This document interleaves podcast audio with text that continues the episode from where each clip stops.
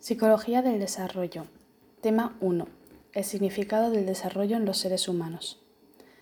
Apartado 1. Introducción. La importancia del desarrollo. Una característica del ser humano es la infancia tan prolongada que, a pesar de hacernos dependientes de los cuidados de los progenitores, nos otorga la ventaja de tener un periodo de desarrollo extrauterino mucho más largo. Esta inmadurez nos permite ser más plásticos, aprender más cosas y disponer de una mente más flexible. Inmadurez. Los seres humanos nacen con pocas de las conductas de la edad adulta, de manera que hay que aprenderlas. Nacemos con más disposiciones que con conductas terminadas, permitiéndonos más flexibilidad a la hora de adaptarnos a diferentes entornos. Cambios que suponen la situación erguida. Algunos autores defienden que esa inmadurez se debe a la postura erguida y al gran tamaño del cerebro. En términos biológicos, la gestación humana dura realmente 21 meses, pero como la pelvis de la madre limita el tamaño que puede alcanzar la cabeza del neonato, este nace antes de alcanzar un tamaño mayor. Comparación de edades de conductas en monos y hombres. En la adquisición de conductas, los humanos son mucho más lentos que otros animales, pero llegan más lejos. Juan Carlos Gómez escribe sobre la búsqueda de objetos ocultos. Todas las especies fallan inicialmente en la búsqueda de un objeto totalmente cubierto, Conforme empiezan a superar esta prueba, van pasando diferentes fases. Lo que diferencia a las especies es la velocidad a la que pasan por las fases. Los humanos lo hacemos muy lentamente, mientras que los monos nos superan cuatro veces en velocidad. A su vez, los perros y gatos logran esto en tiempo récord. Apartado 2. Dos rasgos básicos del ser humano. Su naturaleza social y representacional. No hay que olvidar que somos animales y estamos sometidos a las mismas necesidades que otros seres vivos, en particular a la de adaptarse al medio para sobrevivir. Sin embargo, hay una serie de rasgos diferenciadores en el ser humano. Somos animales sociales y al mismo tiempo construimos representaciones muy elaboradas de nuestro medio ambiente, de toda la realidad e incluso de nosotros mismos. Entre estos dos rasgos existe una relación estrecha ya que para vivir en grupos sociales grandes, con reconocimiento individualizado de los miembros, hace falta desarrollar una notable inteligencia. Estas capacidades cognitivas son posibles gracias al gran tamaño de nuestro cerebro. Un cambio muy importante en la vida de los seres humanos se produjo cuando se hicieron sedentarios, crearon ciudades y comenzaron a practicar la agricultura y ganadería. Así se empezaron a crear sociedades complejas con división del trabajo, los individuos pasaron a desempeñar funciones diferenciadas y pudieron emprender actividades colectivas. Ello requiere grandes capacidades cognitivas, entender los estados mentales de los otros, sus planes y compartirlos con ellos, capacidades exclusivas de los seres humanos. Para satisfacer sus necesidades se crearon relaciones complejas que dieron lugar a las instituciones sociales, convirtiéndose en el núcleo de la vida social humana. Dentro de ellas se forman relaciones tipificadas entre tipos de funciones. Estas relaciones coexisten con las psicológicas. Pero la capacidad adaptativa de los seres humanos depende también de las representaciones. Apartado 3. Las representaciones. Representaciones. Compilación de nuestro conocimiento sobre el mundo, incluyendo relaciones aparentes y del funcionamiento de la realidad nos permite entender la realidad y actuar en función de ese conocimiento. Una de las características más específicas de los seres humanos es su capacidad para establecer representaciones. la realidad entra así en nuestra mente de una forma mucho más precisa que en otros animales. Estas representaciones nos permiten comprender la realidad y transformarla, además de compartirla con otros congéneres. Gracias a esa intencionalidad colectiva se puede desarrollar la vida social y la cooperación sirven no solo para explicar y entender el mundo, sino también para actuar, pues nuestra acción se realiza a partir de ellas. Constituyen una compilación de todo nuestro conocimiento acerca del mundo. El proceso de conocer consiste básicamente en disponer en la mente de un modelo acerca de cómo funciona la realidad. Esta manifestación se conoce como metacognición, ese conocimiento que se posee sobre el propio conocimiento, producto de la capacidad de la mente de volverse sobre sí misma, en psicología se identifican dos amplias formas de metacognición. La referente al conocimiento declarativo y explícito sobre el propio sistema cognitivo, el conocimiento metacognitivo, y la referente a la dirección y regulación activa de sus procesos, el control metacognitivo. Las representaciones se comparten y son parte fundamental de lo que llamamos cultura, en la, cual el lenguaje desempeña un papel importante, ya que permite la transmisión de conocimientos. Apartado 4. Concepciones sobre la adquisición del conocimiento. Un problema planteado de forma permanente desde hace siglos es el de cómo se adquiere el conocimiento. Las posiciones principales para explicar la formación del conocimiento son el empirismo, el innatismo y el constructivismo. Empirismo e innatismo. La concepción más sencilla y obvia es que el conocimiento se toma de fuera, está en la sociedad, lo poseen los otros y nos la transmiten, mientras que nosotros nos apoderamos de él y nos lo incorporamos. Con esta concepción, la actividad educativa consiste en transmitir los conocimientos al alumno, que lo aprendería y quedaría marcado por ellos. Esta posición presupone que el conocimiento está hecho y terminado fuera del sujeto y pasa a su mente. Puede venir de los otros o de la misma realidad que el sujeto copiaría. Esta concepción está emparentada con el empirismo. El conductismo, una de las formas más extremas de traducción del empirismo en términos psicológicos, a pesar de las limitaciones que se han hecho muy evidentes, continúa estando presente bajo formas más sofisticadas en muchas teorías psicológicas. Sin embargo, esta teoría resulta demasiado simple y deja sin explicar muchas cosas. Cómo se produce el paso de fuera adentro, cómo se generalizan los conocimientos que resultan de la experiencia y por qué muchas veces la transmisión es ineficaz o ni se produce.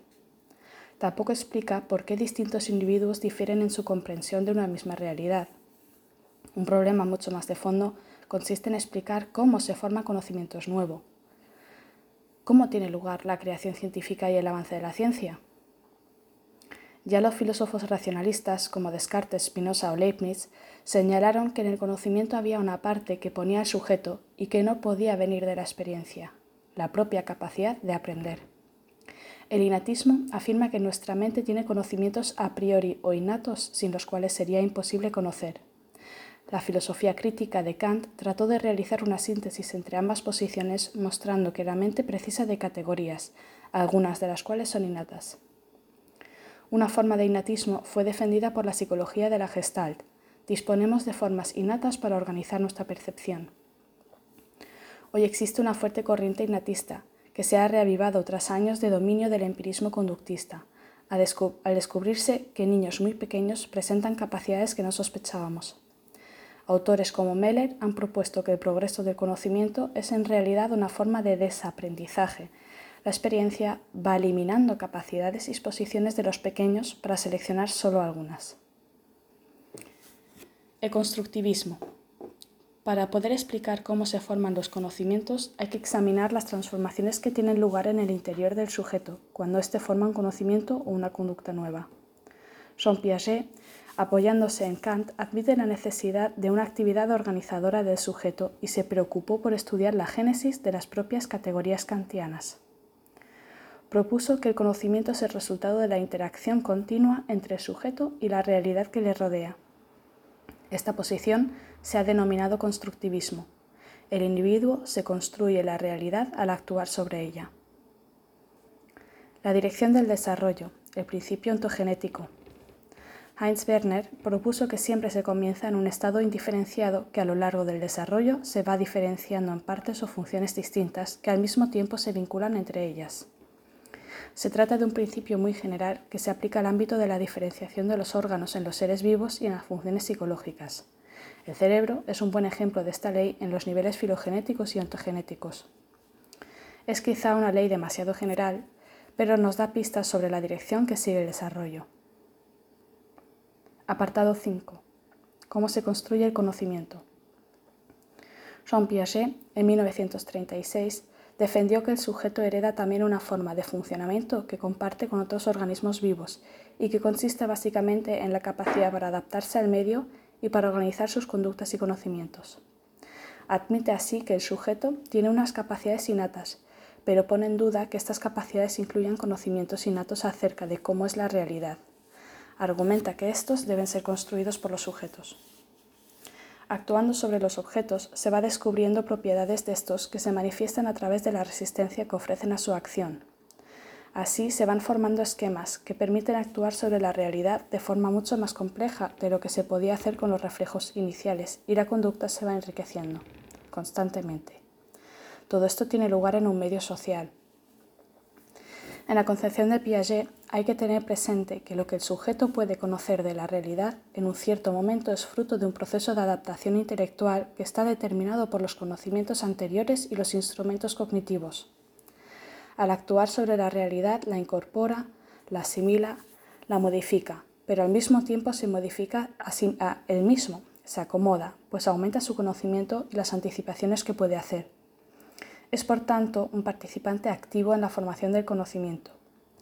Cuando se transmite conocimiento, el sujeto tiene que reconstruirlo. El conocimiento es siempre una construcción que el sujeto realiza partiendo de los elementos del que dispone. Esquema. Sucesiones de acciones que tienen una organización y pueden ser aplicados a situaciones nuevas. Adaptación. Es la búsqueda del equilibrio con el ambiente, conlleva dos aspectos complementarios, asimilación y acomodación.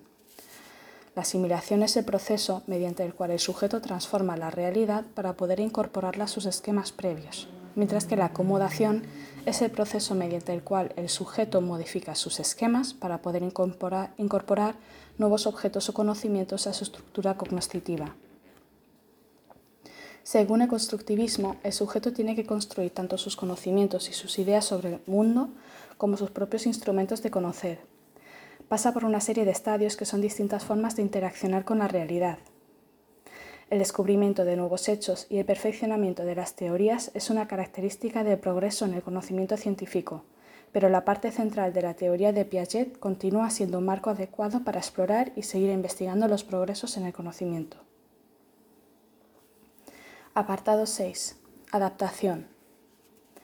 El origen de la actividad del organismo hay que verlo en un desequilibrio que se produce en la situación en la que se encuentra.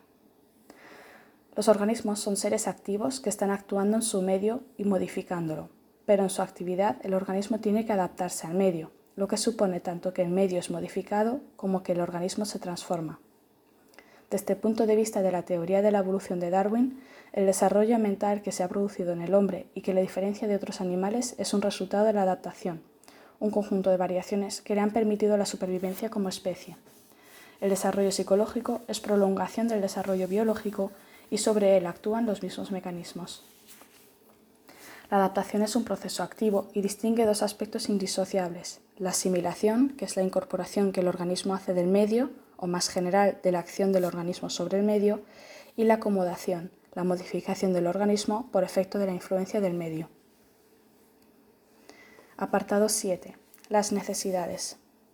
Toda conducta constituye una respuesta a una necesidad, pero también tiene que realizarse de una manera determinada. Por ello aparecen dos aspectos indisociables, la energía o aspecto afectivo y la estructura o aspecto cognitivo de la conducta. La satisfacción de las necesidades requiere obtener objetos o encontrarse en situaciones que deben producirse para que la vida de los individuos siga de forma normal y pueda mantenerse. Las necesidades nos orientan hacia objetos o hacia situaciones que son las que satisfacen las necesidades. Esa satisfacción de las necesidades se realiza en el medio social en el cual viven los hombres. Las instituciones son formas de organización social de las que se dotan los grupos de individuos para alcanzar sus fines. Dentro de estas instituciones, la conducta está regulada por una serie de pautas y de normas, de manera que los individuos tienen que seguir un guion para poder participar en ellas. Se pueden distinguir tres grandes grupos de necesidades, las fisiológicas, las sociales y las intelectuales. Las necesidades fisiológicas. La satisfacción de estas necesidades ha dado lugar a las instituciones económicas para la producción y distribución de recursos. Cuanto a las relaciones sociales, el hecho de vivir en grupos muy grandes exige el establecimiento de relaciones sociales de tipo muy variado. La familia permite la supervivencia de individuos inmaduros y la transmisión cultural. Las instituciones políticas, las normas morales y las instituciones jurídicas, el Estado y el Gobierno son una respuesta a los problemas de la convivencia y la regulación de conflictos.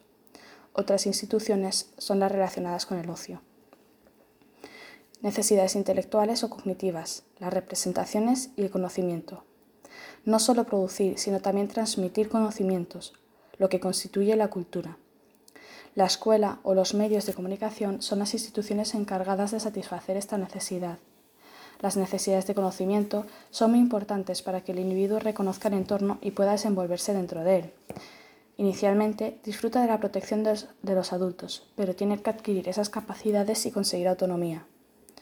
Uno de los rasgos más notables de los seres humanos es la posibilidad de acumular conocimiento y que cada individuo no tenga que adquirirlo todo por sí mismo. Es lo que caracteriza la cultura.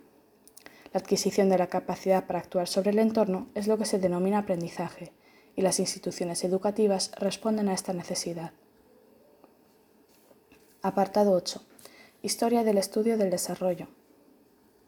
La psicología del desarrollo estudia el proceso de formación de las conductas y representaciones que llegan a tener los adultos. Se trata de una forma de estudiar la mente humana describiendo las distintas etapas del desarrollo. Los primeros estudios sobre niños fueron observaciones sobre sujetos excepcionales y pronto surgieron observaciones biográficas sobre sujetos normales. Más tarde surgieron los trabajos de tipo estadístico, que recopilaban datos sobre algún aspecto determinado de la conducta infantil. Las preocupaciones que motivan estos trabajos son de tipo pedagógico, médico y filosóficas. Mientras que la psicología general utilizaba el método introspectivo, el estudio del niño tenía que basarse en observación o en experimentos, produciéndose un tipo de estudio más objetivo. El libro de William Preyer en 1882 puede considerarse uno de los orígenes de nuestra disciplina, sin embargo, es James Mark Baldwin en 1895 y 1897 quien es considerado como iniciador de la psicología del desarrollo más allá del estudio del niño. A principios del siglo XX se producen importantes cambios en la psicología. Se relaciona el desarrollo temprano con el posterior, se critican los métodos introspectivos, surge el conductismo, nace la psicología de la gestalt, etc. En los años 20 iniciaron sus trabajos cuatro importantes psicólogos, Werner, Wallon, Vygotsky y Piaget. En los años 50 tuvo lugar la revolución cognitiva, que continúa teniendo una considerable importancia en la psicología actual. Propone que el sujeto es un procesador de información y trata de construir modelos de funcionamiento de la mente humana. Dentro de la psicología cognitiva se incluyen los modelos conexionistas o teorías de procesamiento distribuido en paralelo, el PDP, según las cuales el procesamiento de la información se realiza mediante un gran número de unidades interconectadas en una red. Un último enfoque teórico que cabe resaltar es el enfoque de los sistemas dinámicos. Es fruto de la confluencia de ideas y trabajos provenientes de diferentes campos de estudio. Voy a leer las teorías y los rasgos que la definen sin hacer hincapié en los enfoques. La teoría psicoanalítica es una teoría de la conciencia, determinantes inconscientes, importancia de la infancia, importancia de la sexualidad y contempla estadios de desarrollo. En el conductismo hay interés por la conducta, relaciones funcionales entre estímulos y respuestas, conductas nuevas formadas por asociación entre conductas simples, desinterés por los estados internos del organismo y no cuenta con estadios. La gestalt, la conducta está organizada en totalidades o estructuras, que tienen un origen físico y no hay génesis ni estadios. Piaget. El desarrollo es un proceso constructivo, hay una interacción continua entre organismo y medio, el sujeto elabora estructuras y hay estadios. Vygotsky. El desarrollo es indisociable del ambiente social y en las teorías cognitivas hay modelos de sujeto y el sujeto elabora información. El darwinismo, la etología. A lo largo de un periodo de evolución de los seres vivos que ha durado millones de años, se han ido seleccionando conductas que son adecuadas para la supervivencia. Los rasgos que facilitan la supervivencia del individuo tenderán a mantenerse, mientras que los que constituyan una dificultad, una debilidad un problema para la adaptación tenderán a desaparecer, pues su poseedor no tendrá ocasión de legarlo a la descendencia. La influencia de la teoría de la selección natural el darwinismo impulsó la investigación de los fenómenos relativos al cambio en los asuntos referentes al hombre. La idea de la lucha por la existencia y la supervivencia del mejor adaptado dio lugar a explicaciones sobre el orden social, el darwinismo social. El apoyo a la existencia de variaciones y diferencias impulsó el surgimiento de disciplinas que estudiaban y medían estas diferencias. Y finalmente la idea de la adaptación al entorno permite explicar las conductas humanas y de otros animales en función de su valor y utilidad para la supervivencia es uno de los fundamentos de la etología. Algunos psicólogos incluso llegaron a defender la idea de que la ontogénesis o el desarrollo del individuo reproduce la filogénesis, que sería el de la especie. Esta idea de recapitulación ha sido abandonada por falta de pruebas convincentes. Apartado 9. Los estadios del desarrollo. La mayoría de los autores introducen divisiones en las distintas fases de la vida, siendo una de las más utilizadas la división de Piaget. El periodo sensorio-motor. El sujeto dispone de un limitado repertorio de respuestas reflejas que progresivamente se van diferenciando en un número creciente de esquemas y que constituyen la base de la capacidad de acción del organismo psicológico. Los esquemas se van generalizando y diferenciando a la vez, coordinándose entre sí hasta llegar a la constitución de objetos permanentes que son productos de la intersección de varios esquemas. Se establecen los primeros vínculos sociales. Durante el progreso se construyen los conceptos prácticos de espacio, tiempo, causalidad, objetos permanentes y leyes que rigen el mundo. Finalmente aparece el lenguaje, en conexión con una función más amplia, la función semiótica, que supone la posibilidad de manejar signos o símbolos en lugar de los objetos representados por ellos. El periodo de las operaciones concretas. En la primera etapa se establece la inteligencia intuitiva o su periodo preoperatorio. El sujeto comienza a insertarse en la sociedad adulta, adquiere un dominio del lenguaje, pero mantiene un pensamiento egocéntrico.